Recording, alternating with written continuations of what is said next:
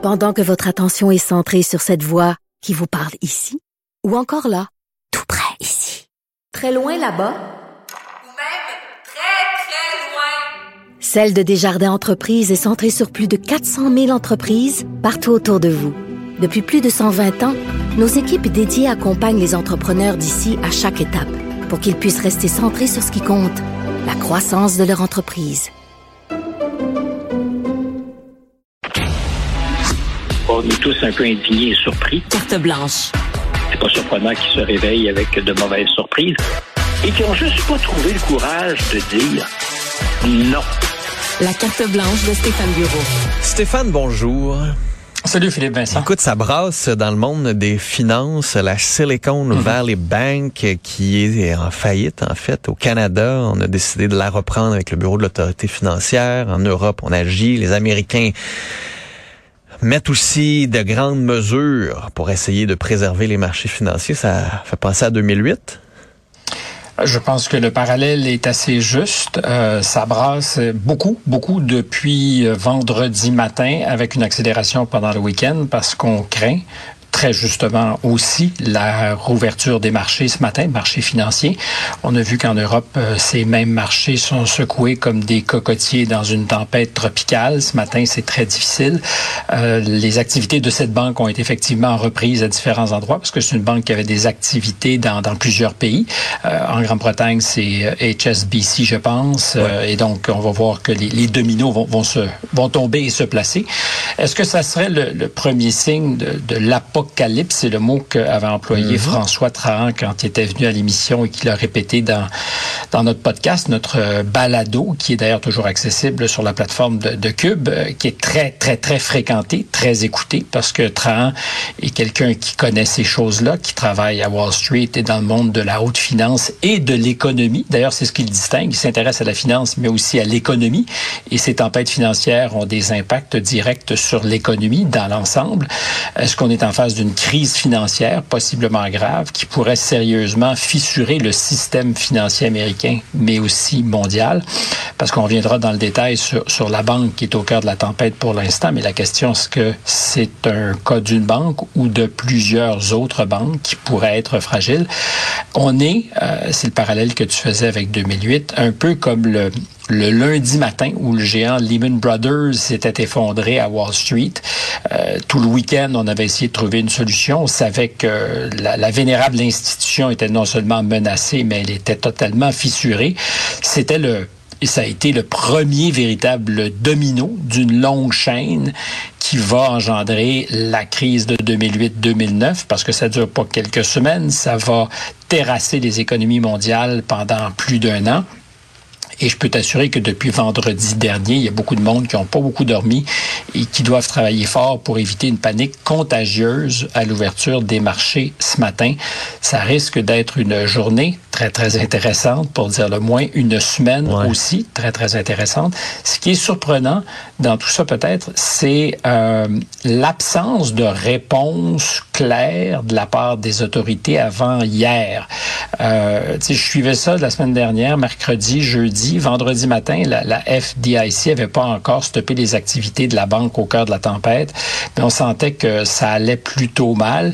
Et finalement, c'est seulement hier que Janet Yellen, la secrétaire au Trésor, a commencé à dire euh, rassurez-vous, on, on, est là, on surveille, on va faire en sorte qu'il n'y ait pas de contagion.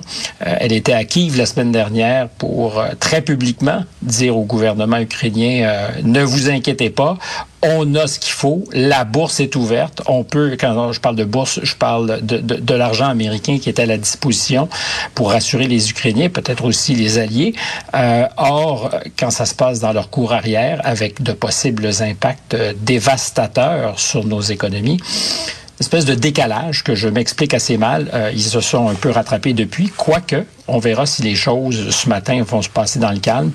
Je pense que c'est pas gagné d'avance. Alors, si on veut revenir euh, dans, dans, le détail sur ce qui euh, s'est passé, la FDIC, la Federal Deposit Insurance Corporation, qui assure les dépôts des gens qui ont des sous dans la banque ou à la banque, un peu comme on le fait aussi au Canada, mais euh, jusqu'à concurrence de 250 000 dollars par individu, par compte, dans une institution.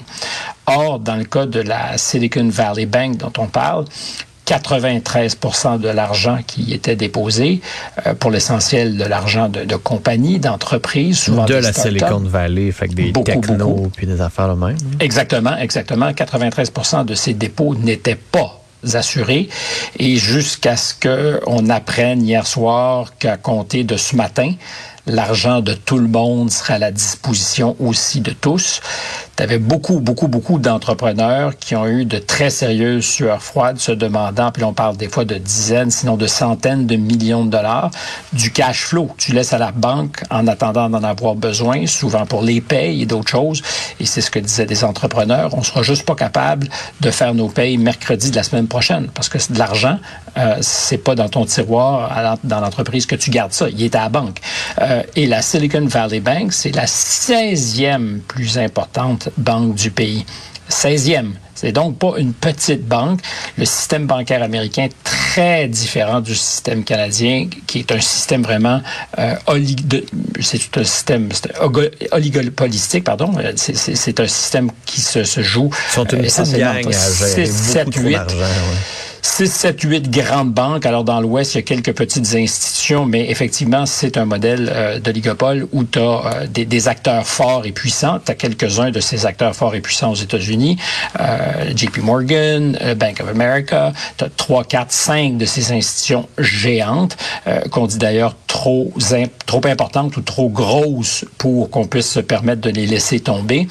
Mais à côté de ça, tu as tout un écosystème, euh, souvent euh, dans chacun des États, de petites banques euh, qui servent des clientèles plus pointues. Silicon Valley Bank fait un peu partie de ça. Euh, ça travaillait beaucoup, beaucoup avec les jeunes pousses, les startups. Euh, L'établissement avait quand même l'équivalent de 175 milliards de dollars en dépôt. Et dans la seule journée de jeudi, donc il y a quatre jours, parce que ça sentait le roussi, parce qu'il y avait de l'inquiétude, c'est une crise de confiance et non pas de, de solvabilité, parce qu'il y avait des actifs dans cette banque, mais parce que on s'inquiétait, les clients ont retiré 40 milliards de dollars dans la journée de jeudi. Et ça, c'est le scénario catastrophe pour toute institution financière, parce qu'évidemment, euh, on, on est à, à protéger les dépôts, mais en attendant, cet argent, il roule. Donc, on- la banque le reprête ou le place. Euh, ce que tu ne peux pas euh, accepter quand tu es une institution financière, ce que tu peux pas supporter, c'est que du jour au lendemain, tous tes clients se présentent en même temps à la porte et disent, donnez-moi mon argent. En général, une institution va avoir entre 10 et 20% de son capital qui est assez liquide, justement, pour répondre à ces oscillations des journées où des clients en veulent plus. Euh, mais évidemment, euh, quand il y a panique, c'est autre chose. Je répète, 40 milliards qui ont été retirés dans la journée de jeudi. Et on n'est plus dans un monde analogique où il fallait cogner à la porte de la banque pour récupérer son argent. Tu peux instantanément, via ton téléphone, dans ta baignoire, dans ton lit, en marchant, dire, euh, écoute, mon argent qui est dans le compte, transfère le don ailleurs. Fait ça s'est fait euh, vraiment très, très vite, euh, trop vite probablement. Et cette crise est directement, ça fait plusieurs fois qu'on se parle cette année de l'augmentation furieusement rapide des taux d'intérêt. Cette crise, donc, elle est euh, directement corrélée avec l'augmentation par la Fed des taux d'intérêt, parce qu'une bonne partie des, euh, des placements de cette institution avait été fait sur des obligations de 10 ans, euh, des obligations à donc long terme, sinon à moyen long terme, euh, présumant que c'était la, la meilleure manière d'assurer leurs arrières. Alors, il y a une grosse différence, ça, ça va avoir l'air d'être du chinois, mais une obligation de 10 ans, si tu l'as acheté avec un rendement de 2% 10 ans plus tard, si tu te rends, euh, ben, on va te rembourser ton capital, puis tu auras fait probablement un intérêt l'équivalent de, je sais pas, euh, si tu avais une obligation de 1000 dollars, tu vas, tu vas retrouver ton 1000 et peut-être 225, 250 d'intérêt. Si la même obligation rapporte 5 c'est pas 225, 250, c'est 600 quelques dollars d'intérêt. Donc, soudainement, une très grosse différence.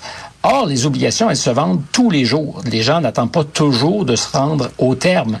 Alors, la valeur nominale de l'obligation, à partir du moment où ce que tu détiens rapporte moins d'intérêt que ce que le marché offre, ben, ton obligation elle vaut moins cher. Et soudainement, la, la banque en question, euh, Silicon Valley Bank, s'est retrouvée avec d'importants actifs dépréciés. C'est-à-dire que des obligations 10 ans qui ne valent plus leur valeur nominale, mais valent 70, C'est mieux de les retirer tout de suite, puis de les racheter plus cher, puis de prendre la pénalité que d'attendre jusqu'au bout. Et c'est ce qui s'est passé. C'est-à-dire que la semaine dernière, euh, Silicon Valley a réalisé qu'il y avait beaucoup de, de retraits qui se faisaient. C'est normal, puis là, on parlait pas du tout de panique. Tu es dans un marché qui, depuis un an, pour la haute technologie, va très, très, très mal. Donc, leurs principaux clients, qui sont essentiels d'ailleurs à l'économie et à la vitalité de l'économie américaine, leurs principaux clients faisaient plus de retraits que de dépôts. Euh, parce qu'il y a une époque où ils généraient du cash comme de l'eau. Donc, tu déposes à la banque, tu déposes, tu déposes, puis la banque peut profiter de cet argent-là pour l'investir puis faire des profits. Euh, et, et, au moment euh, venu, ben, le retourner à ceux qui en ont besoin. Or, il se trouve que depuis quelques mois, il y a de plus en plus de leurs clients qui ont besoin de leur cash flow déposé parce que les revenus rentrent pas, puis ils n'ont pas non plus fait de compression euh, de main-d'œuvre. C'est aussi un des phénomènes dont on parlait. On disait, comment peut-il y avoir une récession? il n'y a pas de mise à pied. Euh, ça a commencé dans le mm. monde des hauts techno, ça s'est accéléré et ça s'accélère parce qu'ils ont de moins en moins d'argent. Alors, la banque, réalisant qu'il y avait de plus en plus de clients qui retiraient leurs sous, s'est dit qu'est-ce qu'on peut faire pour se donner des liquidités? Et ils ont annoncé mercredi qu'ils avaient vendu à perte de ces obligations qu'ils détenaient, mais pas une petite perte quand même, 1,8 milliard de dollars de pertes euh, pour la banque. Euh, donc, ce que ça envoie comme signal, et il disait du même coup, on doit refinancer pour compenser cette perte. Donc, on va peut-être diluer nos actionnaires, aller chercher de l'argent sur le marché public pour s'assurer qu'on ait justement du cash, parce qu'on sent que ça pourrait peut-être être difficile au cours des prochaines semaines. Or, il se trouve que ça s'est transformé, cette annonce, mercredi, en une espèce de sirène d'alerte pour la plupart des gens qui ont dit « Whoopalaï! Hmm si on fait ça, peut-être que notre argent déposé est à risque. Et c'est ce qui a engendré vraiment euh, la course vers la, porte d'entrée de toutes les succursales. Je dis ça évidemment de façon métaphorique parce que tu n'as plus besoin de cogner à la porte pour sortir de l'argent. Et jeudi, euh, ben, 40 milliards et davantage même, vendredi, les autorités américaines qui ont dit on siffle la, fin de la récréation, on prend le contrôle de la banque. Et ce que ça signifiait vendredi, c'est que pour tous les clients, il n'y avait plus d'accès à leur dépôt. C'est ce que ça signifiait. Ça veut dire, euh, désolé, mais là, on ne sait pas ce qui va se passer. C'est pour ça qu'en fin de semaine, ils se sont retournés. On dit non, on ne peut pas se permettre ça parce que si cette banque euh, est problématique, il y en a peut-être d'autres. C'est l'effet domino. L'effet domino. Et ce qui est intéressant, puis évidemment, tu, vas dire peut-être que, que je charrie, mais c'était aussi, parce que ça compte dans l'affaire, c'était aussi une banque euh, dans l'air du temps, très woke, qui se gargarisait de son action sociale. Non, non, mais c'est pas une blague. Euh, de son action sociale, de son engagement pour toutes sortes de causes diversitaires branchées. C'est tout à fait légitime, particulièrement si dans Silicon Valley tu opères. Tu as besoin, euh, de, pour ta marquise, de dire que tu as entendu les messages. Alors, la vice-présidente aux enjeux de diversité était justement très, très souvent mise en vitrine, soit.